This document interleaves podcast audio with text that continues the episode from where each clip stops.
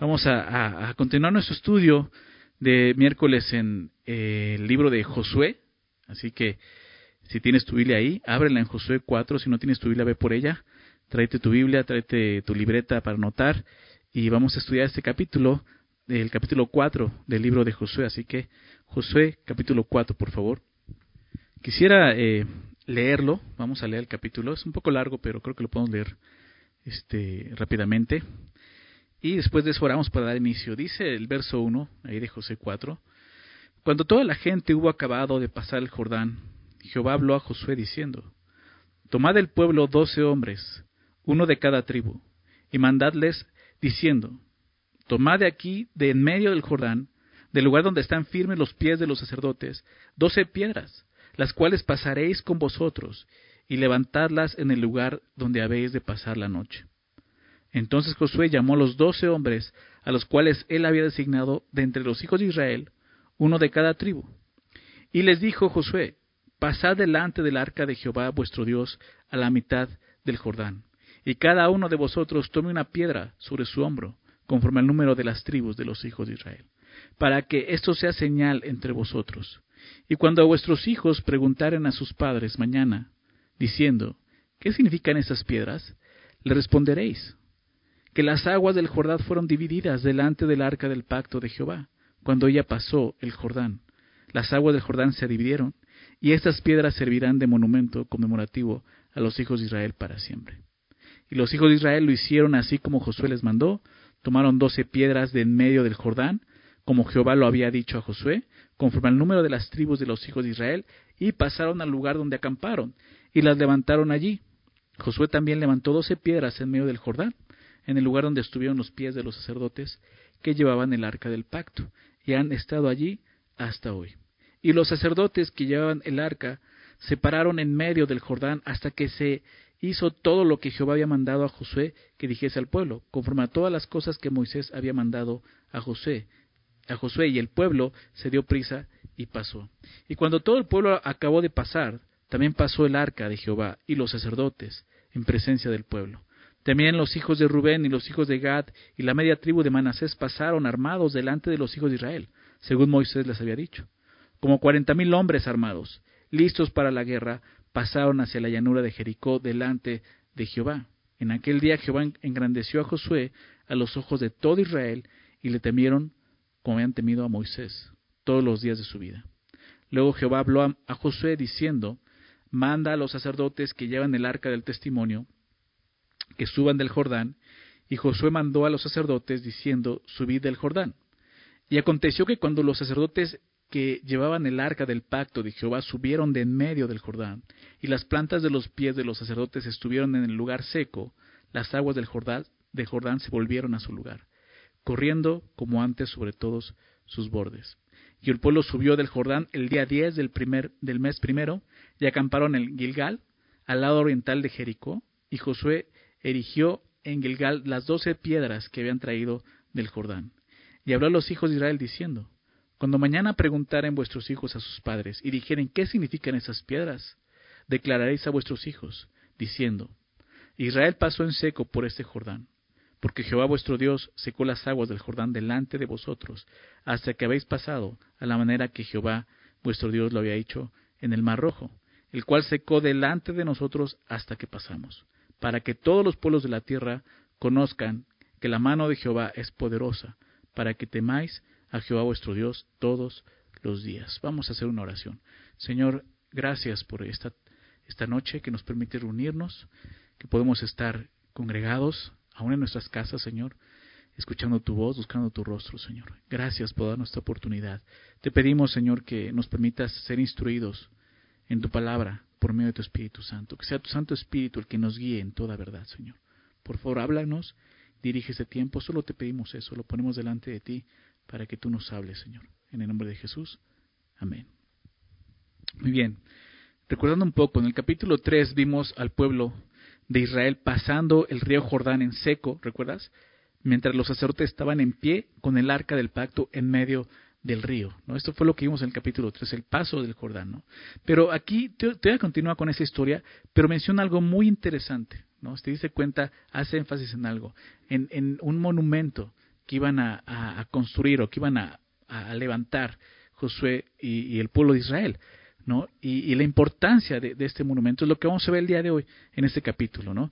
La primera parte simplemente le da las instrucciones, déjeme volver a leerlo, verso 1 al 7, dice, cuando toda la gente hubo acabado de pasar el Jordán, Jehová habló a Josué diciendo, toma del pueblo doce hombres, uno de cada tribu, y mandadles diciendo, tomad de aquí, de en medio del Jordán, del lugar donde están firmes los pies de los sacerdotes, doce piedras, las cuales pasaréis con vosotros, y levantarlas en el lugar donde habéis de pasar la noche.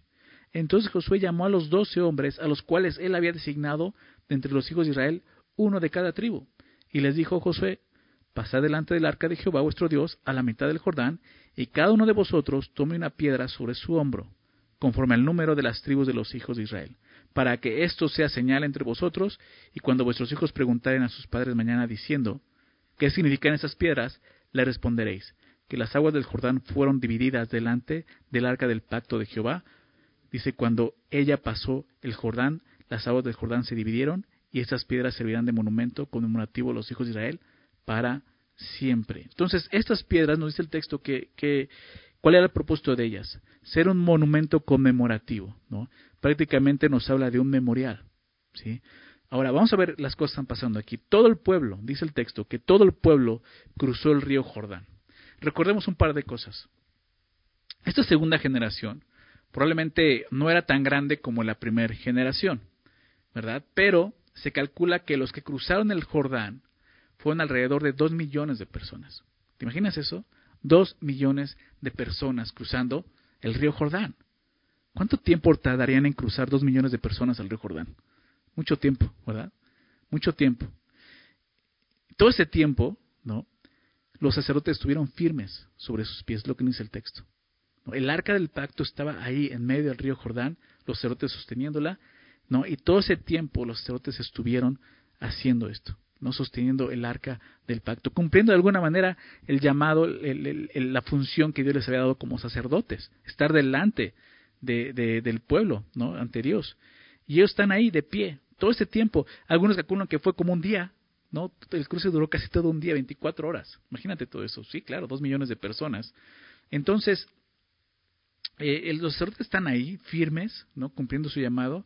Y otra cosa que, vimos en el capítulo 3 fue que el cruce del Jordán implicaba que no había marcha atrás, ¿recuerdas? Al cruzar el Jordán, Israel no podía retroceder.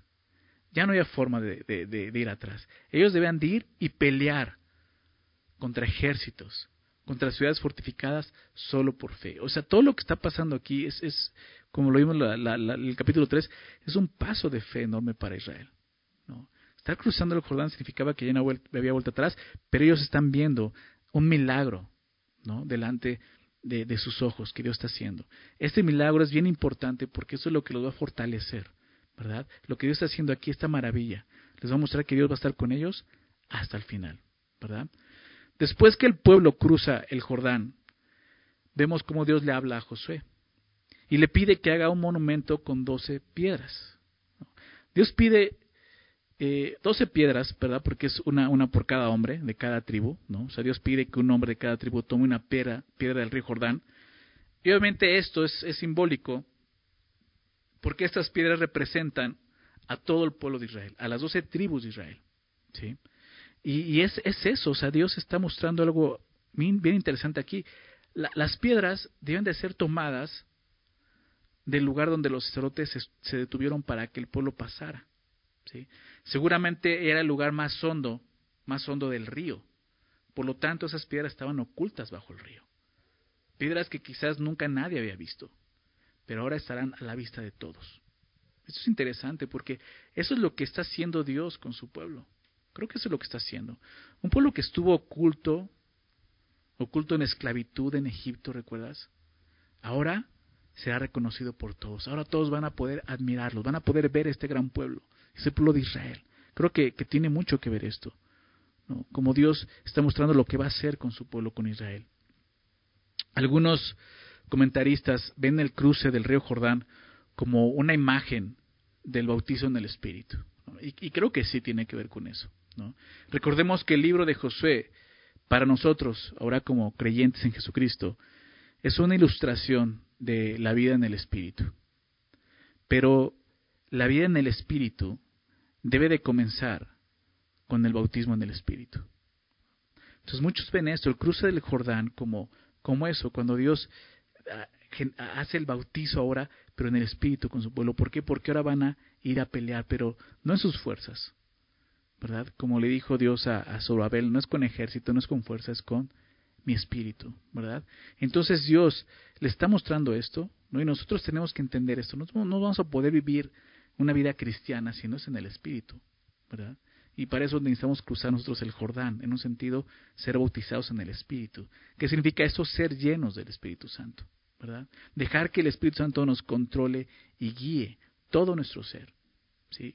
¿Cómo se hace esto? Prácticamente, pues es por medio del estudio de la palabra, es estudiando la Biblia, es obedeciendo lo que Dios dice, lo que el Espíritu Santo nos enseña. De esa manera es la, forma en la que nosotros somos, somos, llenos del Espíritu, siendo obedientes a lo que Dios nos habla, siendo obedientes a la voz del Espíritu Santo.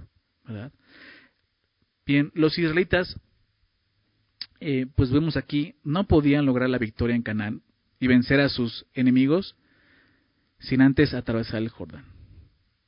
De igual forma, los cristianos no podemos vencer a nuestros enemigos espirituales a menos que le permitamos al Espíritu el control y el poder de nuestras vidas.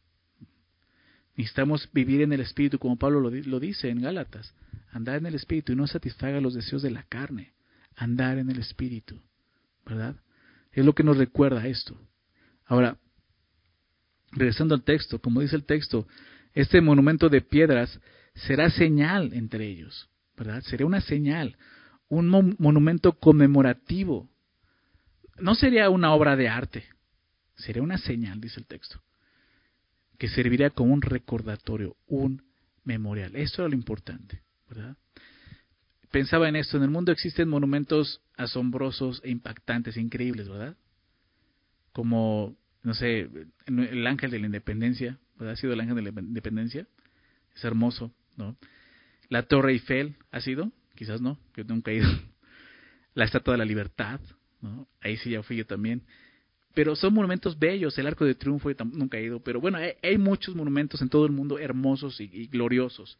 Monumentos que el hombre obviamente ha creado. Así son los monumentos de los hombres, ¿verdad?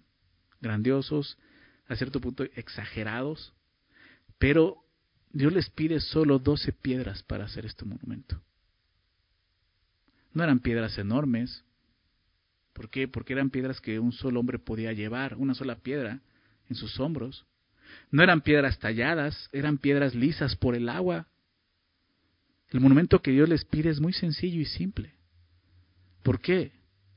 Porque para Dios la historia es más importante que el monumento. Dios no quería que se quedaran con el simple monumento, como una obra de arte, sino qué significa eso. Aún muchos de los monumentos que tenemos tienen un significado en la historia. Pero de los que te mencioné, pues todos, pero muchas veces no conocemos la historia, ¿verdad? Porque no hay quien nos platique, nos cuente la historia. Este monumento que Dios le está pidiendo se trata de eso. Que ellos le platiquen esta historia a sus hijos, a las nuevas generaciones. ¿Verdad? ¿Cómo ha, cómo ha sido tu historia con Dios? Piensa en eso. Tú tienes una historia con Dios. Si has creído en Jesucristo, tienes una historia de cómo Dios te buscó, cómo Dios te alcanzó, cómo Dios se reveló a tu vida. ¿Qué, qué obras maravillosas ha hecho Dios en tu vida? ¿Las recuerdas? El día de hoy no debemos de levantar monumentos por lo que Dios ha hecho, pero no debemos de olvidar las cosas que Dios ha hecho por nosotros y sobre todo enseñárselas, como dice el texto, a nuestros hijos. Cuando ellos pregunten, piensa en eso. Cuando ellos pregunten simplemente, ¿por qué, por qué vamos a la iglesia? ¿Por qué estás viendo por internet un mensaje así? Es una oportunidad para que tú le hables a tus hijos de ese gran Dios, ¿verdad? Que estás adorando. Vamos a continuar, verso 8. Y los hijos de Israel lo hicieron así como Josué les mandó. Tomaron doce piedras de en medio del Jordán, como Jehová lo había dicho a Josué, conforme al número de las tribus de los hijos de Israel, y las pasaron al lugar donde acamparon, y las levantaron allí. Josué también levantó doce piedras en medio del Jordán, en el lugar donde estuvieron los pies de los sacerdotes que llevan el arca del pacto, y han estado allí hasta hoy. Y los sacerdotes que llevaban el arca se pararon en medio del Jordán hasta que se hizo todo lo que Jehová había mandado a Josué que dijese al pueblo, conforme a todas las cosas que Moisés había mandado a José. El pueblo se dio prisa y pasó. En esos versículos vemos cómo el pueblo hace lo que Dios les pide. Un pueblo obediente, me gusta ver eso. Israel en un principio eh, tenía fe en Dios, no fue un pueblo que obedeció a Dios, o si no, no había ni siquiera cruzado el Jordán, ¿verdad? Mucha obediencia, mucha fe, cumpliendo todo lo que le estaba pidiendo. Ellos no, no, no, dijeron, ¿para qué vamos por las piedras? Y ya pasamos, ya que vengan los sacerdotes. Ellos simplemente confiaban en lo que Dios les estaba pidiendo, ¿verdad? Hicieron así como Josué les mandó, tomaron doce piedras en medio del Jordán, como Jehová le había dicho a Josué, conforme al número de las tribus de los hijos de Israel, y las pasaron al lugar donde acamparon, y las levantaron ahí, en el lugar donde acamparon. Josué hace eh, un segundo monumento, dice ahí en el, en el verso 9. Josué también levantó doce piedras en medio del Jordán, en el lugar donde estuvieron los pies de los sacerdotes que llevan el arca del pacto, ya han estado ahí hasta hoy. Esto es interesante. Dios no le pidió esto, pero Josué lo hace. Él levanta un segundo monumento, pero lo hace dentro del Jordán, ¿verdad? ¿Por qué lo hace? Quizás por agradecimiento, quizás por las maravillas que Dios estaba haciendo. Es una forma de adorar a Dios. Una vez que las aguas volvieran, recuerda, este, este monumento que él hace lo pone ahí en el Jordán, donde estuvieron los pies de los sacerdotes. Y una vez que las aguas volvieran a su nivel, nadie vería este monumento. ¿Estás de acuerdo? Josué sabría que estaba ahí, pero nadie lo vería más que Dios. Dios sí lo vería, ¿no?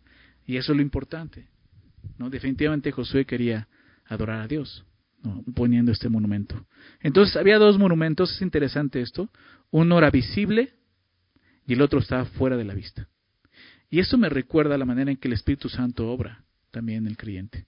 Algunas veces Dios permite que su obra sea visible, ¿verdad? El Espíritu Santo mostrando, revelándose.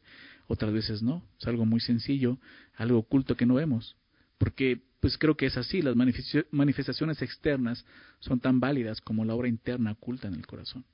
¿Verdad? Es Dios obrando y tenemos que reconocer eso. Ahora, todo lo que está sucediendo aquí en este capítulo es muy interesante, muy, muy significativo. Juan el Bautista, déjame eh, hablarte de esto. Juan el Bautista, si tú recuerdas, se le llama así porque lo que hacía era bautizar, no es que se apellidara Bautista. Se le consideraba, más bien se le decía el Bautista porque bautizaba ¿Recuerdas dónde bautizaba él? En el río Jordán. Exactamente. En este mismo río que están cruzando. ¿no? Y déjame leer esto. En, Juan 1, 28, Juan 1, 28, eh, el apóstol Juan está escribiendo su evangelio. Comienza hablando de Jesús, el verbo que fue hecho carne. Y después de eso pone el primer testigo, que es Juan el Bautista. Los judíos vienen a hablar con él, vienen a preguntarle si él es el Mesías, prácticamente eres tú el Cristo. Él dice, no, no. Pero menciona algo en el verso 28, en Juan 1, 28, muy interesante. Dice, estas cosas sucedieron, dice, en Betábara, al otro lado del Jordán, donde Juan estaba bautizando, ¿verdad? Entonces nos está explicando aquí que donde Juan bautizaba y todo lo que sucedió en torno a esto, porque también nos habla que en ese texto que es cuando ve a Jesús que viene dice es el Cordero de Dios que quita el pecado del mundo, o sea, está pasando todo esto cuando Juan y Jesús se encuentran y Jesús va a ser bautizado y dice que es en Betábara. Es muy interesante eso, porque Betábara significa casa del cruce, casa del cruce. La palabra casa habla de casa o hogar, ¿no? Y bien podría hablar de esto que estamos viendo aquí, el cruce del Jordán, cómo la casa de Israel cruza el Jordán, quizás como una referencia a, este momento del libro de Josué, cuando la casa de Israel cruza el Jordán. Si, si este fue el mismo lugar donde Juan bautizaba, entonces, este es el lugar donde Jesús fue bautizado por Juan. ¿Te das cuenta de eso? Tiene mucho significado, ¿verdad? Déjame leer esto. Si me quieres acompañar, por favor, vamos ahí a Mateo. Mateo capítulo, capítulo 3, por favor. El texto nos habla exactamente de, esto, de cómo Jesús es, es bautizado, pero comienza a hablar de Juan y de su ministerio. Déjame leer, voy a leer el verso 1. Dice, en aquellos días vino Juan el Bautista predicando en el desierto de Judea y diciendo, arrepentíos. ¿Verdad? Eso es lo que predicaba Juan un bautizo para arrepentimiento, de, arrepentimiento para perdón de pecados, ¿verdad? Arrepentidos porque el reino de los cielos se ha acercado. Pues este es aquel de quien habló el profeta Isaías cuando dijo, voz del que clama en el desierto, hablando de Juan, ¿verdad? Preparad el camino del Señor, enderezad sus sendas. Y Juan, continúa diciendo Mateo, y Juan estaba vestido de pelo de camello y tenía un cinto de cuero alrededor de sus lomos. Y su comida era langostas y miel silvestre. Y salía a él Jerusalén y toda Judea y toda la provincia alrededor del Jordán. O sea, salían a buscarlo de la provincia alrededor del Jordán, del río Jordán. Y eran bautizados por él. ¿En dónde? Dice en el Jordán, confesando sus pecados. Eso es lo que estaba pasando en ese mismo río que está cruzando Israel aquí. Es donde Juan el Bautista bautizaba y salían los judíos a ser bautizados. Pero ve lo que dice ahora, verso 7, al ver que al ver él que muchos de los fariseos, ¿recuerdas los fariseos, los saduceos, ¿no? estas eh, eh, sectas religiosas, ¿verdad? Que, eran prácticamente los enemigos de Jesús en sus tiempos.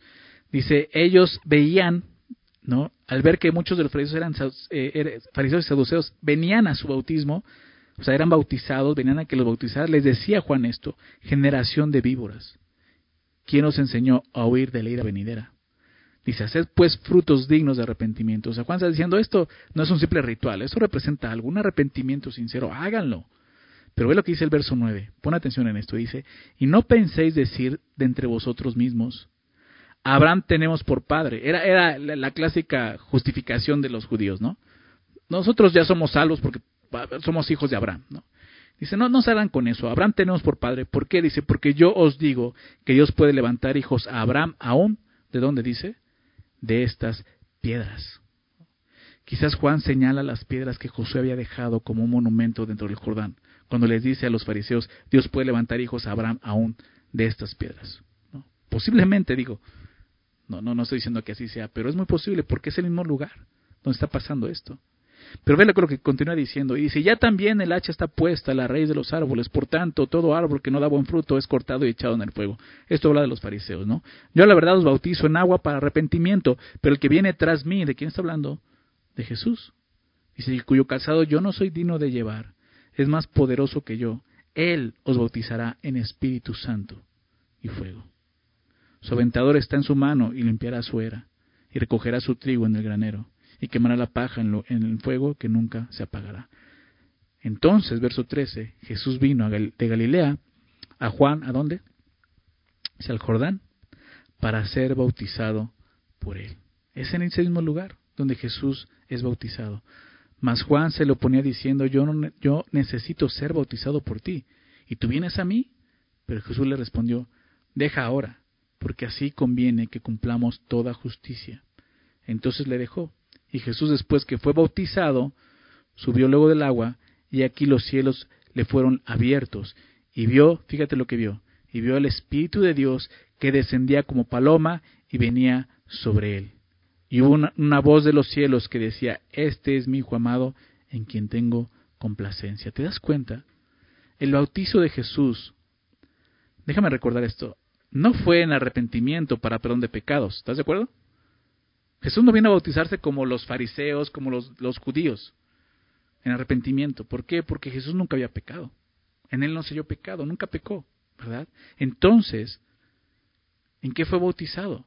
Lo vimos, en el Espíritu. Lo que nos recuerda nuevamente el paso del Jordán como una imagen del bautizo en el Espíritu.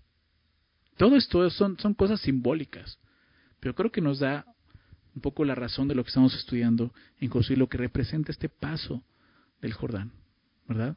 Entonces, regresando a Josué 4, vemos esto, ¿no? Como eh, Josué pone otro monumento dentro del agua, ¿verdad? Y, y, verso 10 dice, los sacerdotes que llevan el arca se pararon en medio del Jordán hasta que se hizo todo lo que Jehová había mandado a Josué que dijese el pueblo, conforme a todas las cosas que Moisés había mandado a Josué, y el pueblo se dio prisa y pasó, ¿verdad? Vamos a ver el verso 11. Y cuando todo el pueblo acabó de pasar, también pasó el arca de Jehová y los sacerdotes en presencia del pueblo. También los hijos de Rubén y los hijos de Gad y la media tribu de Manasés pasaron armados delante de los hijos de Israel, según Moisés les había dicho. Como cuarenta mil hombres armados, listos para la guerra, pasaron hacia la llanura de Jericó delante de Jehová. En aquel día Jehová engrandeció a Josué a los ojos de todo Israel, y le temieron como habían temido a Moisés todos los días de su vida. Muy interesante también lo que pasa en estos versículos. Todas las tribus, vemos aquí, participaron en el cruce del Jordán. Sin embargo, la tribu de Rubén, la tribu de Gad y la medio tribu de Manasés solo enviaron tropas para que los representaran en la batalla. Recuerda si ellos le pidieron a Moisés que se quedaran del otro lado del Jordán, que no entraran a la tierra prometida. Y Moisés le concedió eso, Quedaron en eso, ok, les voy a conceder eso, pero ustedes tienen que ir con nosotros a pelear por la tierra prometida. Y es lo que está sucediendo, ¿verdad?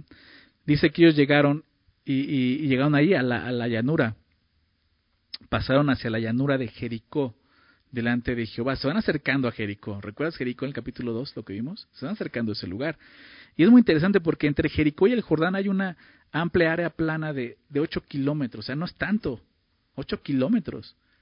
Por lo tanto, los habitantes de Jericó y de otras naciones de Canaán podían ver de lejos lo que estaba ocurriendo en el Jordán. Esto era un testimonio increíble, ¿verdad? De quién era Dios. Me imagino Jericó y, verlos así debieron estar, ah, de haber estado aterrados. O sea, para ellos el Jordán era como una muralla que los protegía. de repente ver que esa muralla se abre y que cruza el, el, el, pueblo, todo el pueblo, ¿no? Como te decía, dos millones de personas, cuarenta mil soldados. Eso trajo temor a todos, ¿no? Jericó eh, leía, eh, en ese tiempo era una ciudad de unas dos mil personas, tres mil personas, no sé la verdad si es el dato correcto, lo leí así, dije, se me hace muy poca gente, pero si era eso, imagínate, contra 40 mil personas, pues, pues sí, debieron de haber tenido mucho terror. Claro, aún ellos tenían su confianza en sus muros, recuerdas que era una ciudad fortificada, Jericó, pero eso lo vamos a ver más adelante. Pero es lo que estaba pasando, sin duda, Dios estaba manifestándose, ¿verdad? Ahora al final vemos cómo Dios cumple su promesa, cumple su palabra. ¿En qué sentido? Cuando Dios le dijo en el verso en el capítulo 3 a Josué, en el verso 7, quiero recordarte esto, capítulo 3, verso 7, dice, entonces Jehová dijo a Josué, desde este día comenzaré a engrandecerte delante de los ojos de todo Israel, para que entiendan que como estuve con Moisés, así estaré contigo. Y es lo que Dios empezó a hacer aquí. En el verso 14 dice, en aquel día Jehová engrandeció a Josué a los ojos de todo Israel, y le temieron como habían temido a Moisés todos los días de su vida. Era importante esto, que el pueblo reconociera el liderazgo de Josué, que un liderazgo que era totalmente apoyado por Dios. Y es lo que sucede. Así como hizo con Moisés, Dios levantó también eh, un gran líder en Israel que fue Josué. Y lo vemos aquí. Verso 15. Luego Jehová habló a Josué diciendo, Manda a los sacerdotes que llevan el arca del testimonio que suban del Jordán. Y Josué mandó a los sacerdotes diciendo, Subid del Jordán. Y aconteció que cuando los sacerdotes que llevan el arca del pacto de Jehová subieron de en medio del Jordán, y las plantas de los pies de los sacerdotes estuvieron en el lugar seco, las aguas del Jordán se volvieron a su lugar, corriendo como antes sobre todos sus bordes. Entonces los sacerdotes fueron, me encanta eso, fueron los primeros en entrar en el Jordán y los últimos en salir, ¿verdad? Cumpliendo con su labor delante del pueblo representando a Dios. Pero lo importante no eran los sacerdotes, sino el arca del pacto que llevaban los sacerdotes. Realmente no fue que la presencia de los sacerdotes fue lo que hizo detener las aguas, fue la presencia del arca del pacto. ¿Y recuerdas qué representaba el arca del pacto? La presencia de Dios. Exactamente era eso. ¿sí? La presencia de Dios con su pueblo Dios estaba con ellos. Él los protegería así como los protegió al cruzar el Jordán. Es lo que les está mostrando. Dios iba a ir con ellos en todo momento. El milagro termina aquí cuando las aguas del Jordán vuelven a su lugar. El Jordán regresó en un instante a su caudal, tan pronto como desapareció el bloqueo.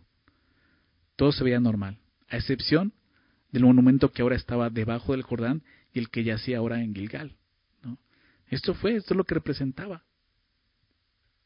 Para el pueblo, también, pues ya no había marcha atrás. El torrente del Jordán cerraba toda posibilidad para ellos de regresar. ¿No? También imagino al pueblo de repente ver cómo los sacerdotes están allá solos, ya cruzaron ellos, los sacerdotes empiezan a avanzar y cuando llegan al borde, a tierra firme, el agua comienza nuevamente a ir hacia abajo.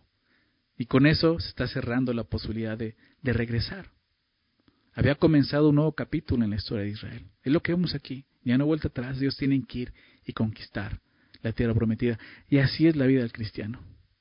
Para nosotros los que hemos creído en Jesucristo, los que realmente nos hemos arrepentido de nuestros pecados y hemos confiado en la gracia de Dios y en el Santo Espíritu de Dios, ya no hay vuelta atrás.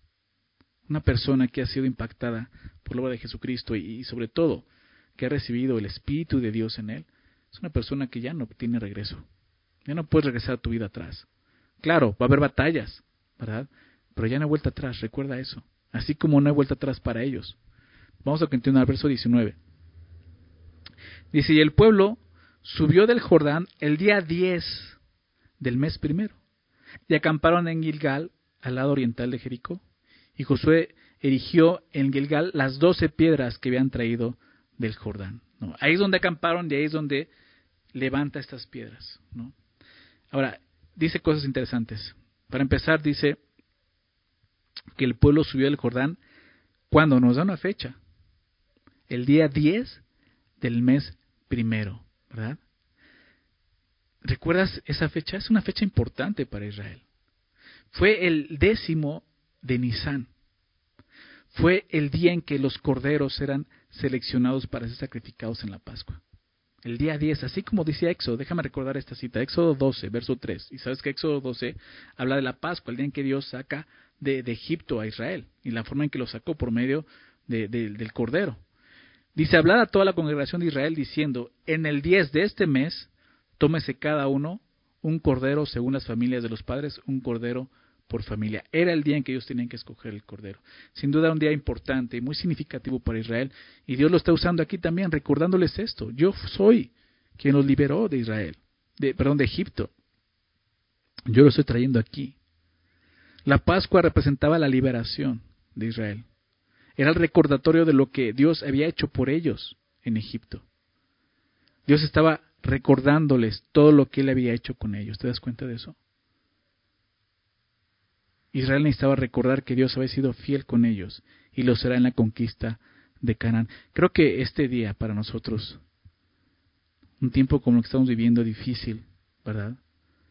Donde de repente las cosas salen de nuestro control, tenemos que recordar quién es Dios.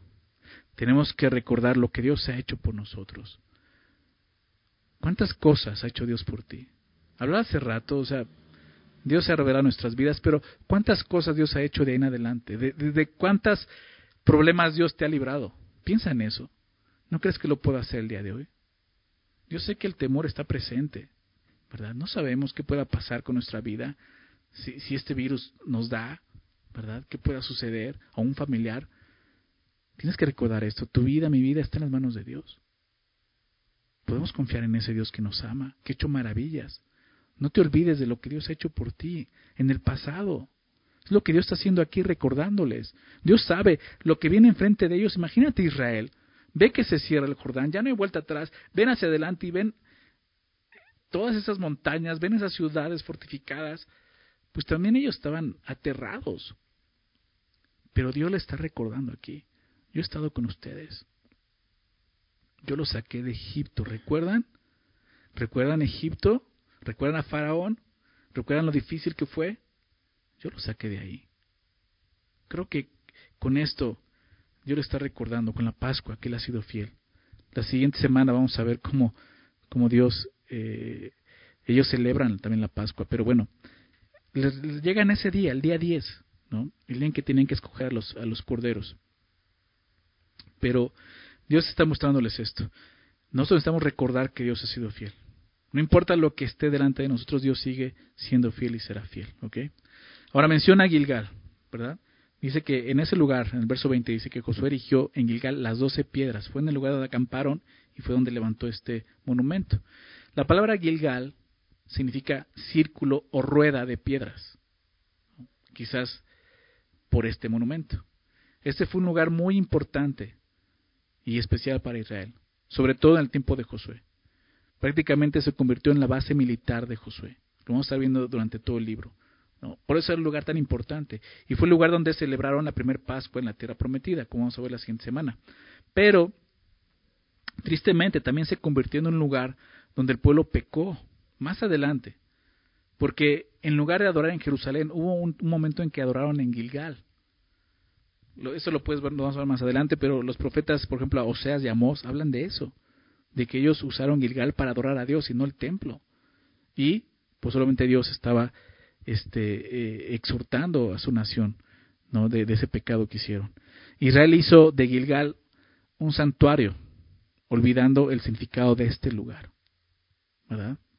¿Te das cuenta de eso? En lugar de recordar Gilgal como ese lugar donde Dios se manifestó de esta forma, cruzando el Jordán, ellos lo convirtieron en, en, un lugar de adoración, pero que ni siquiera Dios les dio. Este patrón lo vemos en la historia de la humanidad. Tomar las celebraciones, como la Pascua, los monumentos, que tienen el propósito de recordarnos algo y convertirlos en rituales o lugares de culto. Creo que el error está justamente en esto, en olvidar el propósito de ellos. Te mencionaba hace un rato, hablando de los monumentos, muchos de los monumentos que conocemos hoy tienen un significado en la historia, tienen un porqué, pero muchos de ellos ni siquiera los conocemos, ni sabemos por qué fueron levantados, qué significaban. Hemos perdido eso. Israel también lo perdió. Y Gilgal lo vieron como un lugar simplemente, ah, pues si no podemos adorar en, Jerusalén, vamos a Gilgal. No era así. No entendieron, se olvidaron de lo que Dios había hecho. Tenemos que recordar todo lo que Dios ha hecho en nuestras vidas. Los monumentos, los días festivos, servían como recordatorio, ¿verdad? La Pascua recordaba que Dios liberó a Israel de su esclavitud. Estas doce piedras recordarían el cruce del Jordán. Para nosotros, el día de hoy, ya no hay que levantar monumentos, ya no hay que recordar una fiesta, pero si hay algo simbólico para nosotros que hacemos. Cada fin de mes recordamos el sacrificio de nuestro Señor Jesucristo, ¿verdad? El domingo pasado lo hicimos, la cena del Señor. Es un recordatorio continuo para nosotros. Un recordatorio del sacrificio de nuestro Señor Jesucristo. Y solo eso, para que nunca olvidemos. Qué importante. Y qué oportunidad tenemos cada mes, velo así, de poder recordar esto y no solo eso, enseñarle esto a nuestros hijos. Enseñarles quién es Jesús, lo que hizo por nosotros. Esa era la importancia de este monumento. Vamos a, terminar el verso 21. Dice, y habló a los hijos de Israel diciendo, Cuando mañana preguntare vuestros hijos a sus padres y dijeren, ¿qué significan estas piedras? Declararéis a vuestros hijos, diciendo, Israel pasó en seco por este Jordán, porque Jehová vuestro Dios secó las aguas del Jordán delante de vosotros hasta que habíais pasado, a la manera que Jehová vuestro Dios lo había hecho en el Mar Rojo, el cual secó delante de nosotros hasta que pasamos para que todos los pueblos de la tierra conozcan que la mano de Jehová es poderosa, para que temáis a Jehová vuestro Dios todos los días.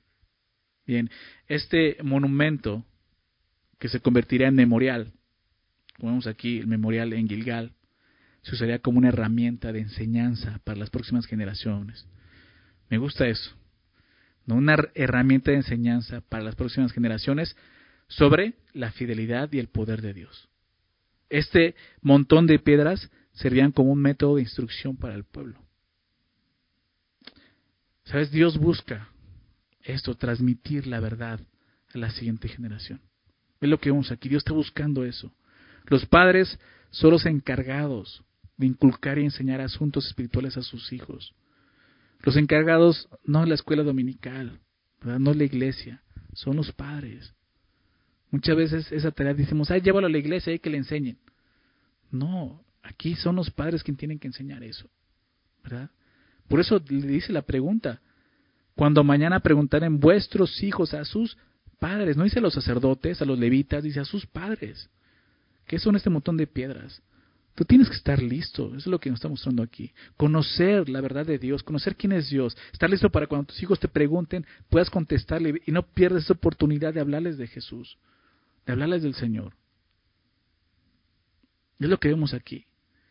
Es el llamado que Dios les ha dado a los padres. Los padres son los encargados de hacer esto.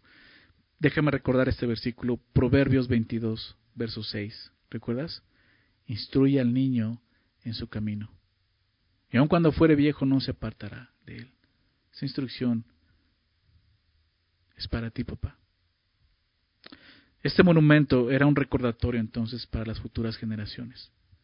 Con esto vemos que Dios está interesado por la vida de nuestros hijos. ¿Te das cuenta de eso? Dios quiere que como padres ayudemos a nuestros hijos a recordar lo que Él ha hecho. No pierdas esas oportunidades, que ellos conozcan quién es Dios, que ellos conozcan el carácter de Dios, sus atributos, ¿verdad? ¿Quién es Dios? A veces fallamos a confiar en Dios porque olvidamos las grandes cosas que Él ha hecho, como vemos aquí. Y eso repercute en la fe de nuestros hijos. ¿Por qué? Porque nunca se les ha contado cuán grande y poderoso es nuestro Dios.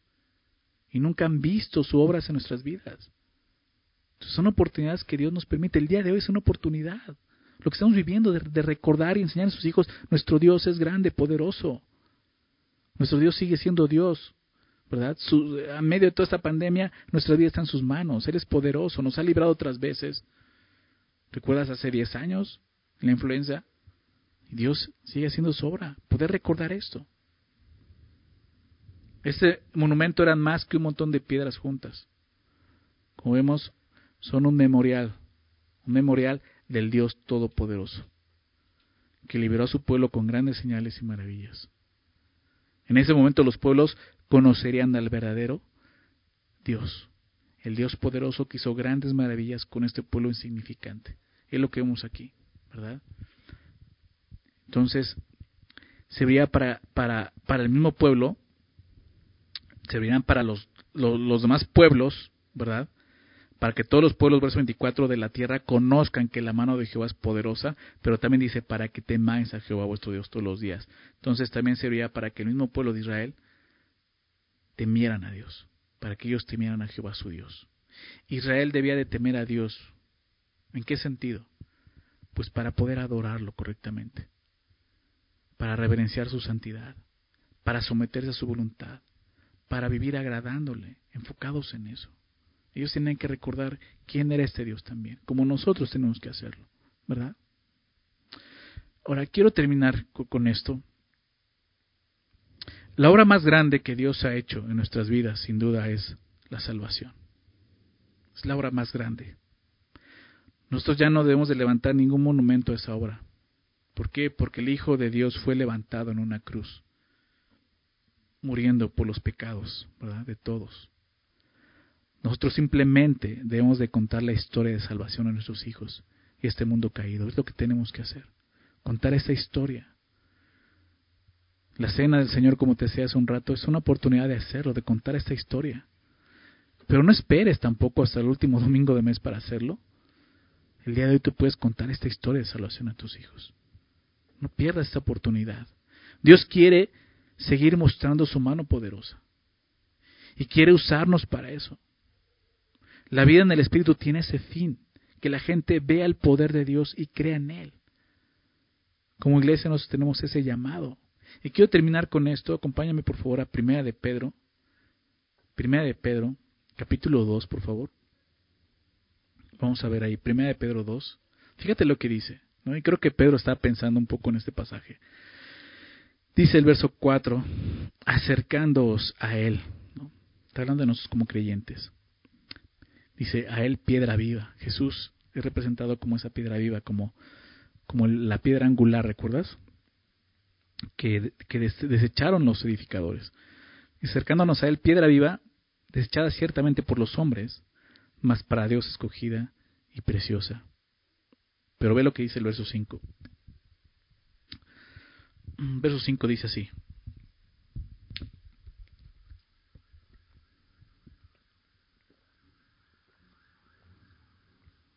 Perdón. dice, vosotros también como piedras vivas. Fíjate, o sea, piedras vivas. Como Jesús, una piedra viva. Dice, ser edificados como casa espiritual y sacerdocio santo para ofrecer sacrificios espirituales aceptables a Dios por medio de Jesucristo. La iglesia, no ese montón de piedras, recuerdas que simbolizaban a Israel precisamente, a las doce tribus. Ahora Pedro dice, nosotros todos somos una piedra viva, cada uno de nosotros. Somos un monumento que cuenta una historia, la historia de Jesús, la historia de redención. Por eso más adelante en ese versículo, en ese capítulo, perdón, pero en el verso 9 dice así, mas vosotros sois linaje escogido, real sacerdocio, nación santa, pueblo adquirido por Dios, hablando de los gentiles. ¿Para qué? Para que anunciéis las virtudes de aquel que os llamó de las tinieblas a su luz admirable. Vosotros que en otro tiempo no erais pueblos, pero que ahora sois pueblo de Dios. Que en otro tiempo no habíais alcanzado misericordia, pero ahora habéis alcanzado misericordia. ¿Se dan cuenta? Es lo que estamos viendo. Nuestra vida es un llamado, ¿verdad? Un llamado, ¿no? A, anunciar la historia de Dios, a contar las virtudes de aquel que nos llamó de las tinieblas a su luz, a su luz admirable. Y eso es lo que nos recuerda también este pasaje. Nosotros somos ahora también ese monumento, piedras vivas, que están hablando de una historia, la historia de Dios. Cuéntale esa historia a tus hijos, cuéntale esa historia a todo el mundo. El mundo necesita saber que hay salvación en Jesús, ¿verdad? Y nosotros somos los que tenemos ese, ese evangelio, como dice Segunda de Corintios, ese, este, nosotros somos vasos de barro, ¿verdad? Donde Dios ha puesto su gloria, que es el evangelio. Entonces, quisiera terminar haciendo una oración, pidiéndole a Dios que, que nos dé esa fe y fortaleza en esos tiempos. ¿Te parece? Señor, te damos gracias por este día, gracias por permitirnos eh, escudriñar tu palabra una vez más, poder leerla, estudiarla y encontrarnos con esto, Señor. Un pasaje tan hermoso como este, Señor. Haciendo un milagro delante de Israel, Señor. Fortaleciéndoles a través, Señor, de, de estas maravillas y este poder que mostraste en el río Jordán, Señor. Ese monumento, Señor, esos dos, uno fuera y otro dentro del agua, Señor, eh, contaban tu historia, Señor. La historia que tú hiciste de redención con este pueblo, Señor. Como la historia que tú has hecho con nosotros, por medio de Jesucristo, Señor. Nos has redimido, Señor. Nos has dado tu Santo Espíritu y ahora vivimos una vida en el Espíritu por fe, Señor. Confiando en ti, descansando en ti. Pero, Señor, ayúdanos, Señor, a contar esa historia a todos, Señor. Principalmente a nuestras familias, a nuestros hijos, Señor. Que ellos puedan conocerte, Señor que puedan conocer, Señor, la salvación en Cristo, por favor, Señor. Gracias, Dios, por recordarnos esto el día de hoy, Señor. Gracias, Señor, por tu palabra. Gracias porque es viva, sigue siendo viva y eficaz para todos nosotros, Señor. Gracias te damos, Señor. En el nombre de Jesús. Amén.